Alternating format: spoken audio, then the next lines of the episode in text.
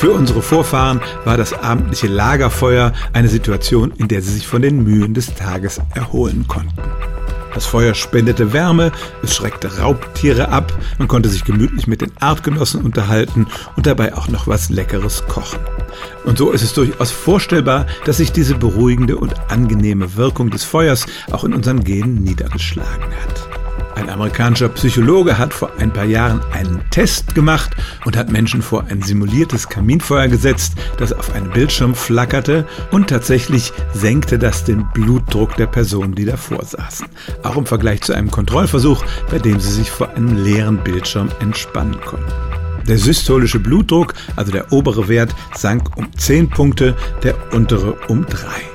Was interessant war, diese starke Wirkung gab es nur, wenn die Probanden nicht nur das Bild des Feuers sahen, sondern auch das Knistern aus den Lautsprechern hörten. Das reine Bild also wirkte nicht so sehr wie Ton und Bild zusammen. Und so kann man sich vorstellen, dass die volle sinnliche Wirkung eines echten Feuers noch besser wirkt als diese Simulation. Aber es ist tatsächlich so, wenn Sie sich gestresst fühlen und vielleicht Ihr Blutdruck in die Höhe geht, gehen Sie auf YouTube, da gibt es stundenlange Kaminvideos zu sehen. Und vergessen Sie nicht, dabei den Ton einzuschalten. Stellen auch Sie Ihre alltäglichste Frage unter stimmtz.radio1.de.